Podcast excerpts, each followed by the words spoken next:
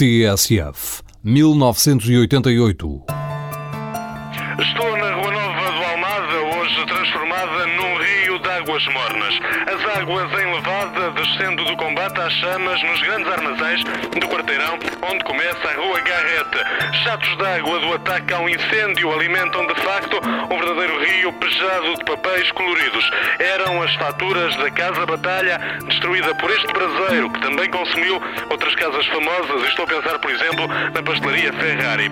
À minha volta ainda a incredulidade de ver num ápice desaparecidas tantas e tão boas memórias do coração lisboeta.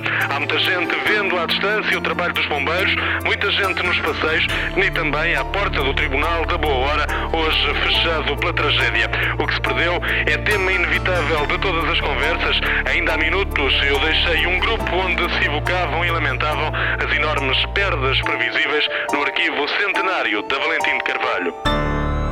Chiado 25 anos.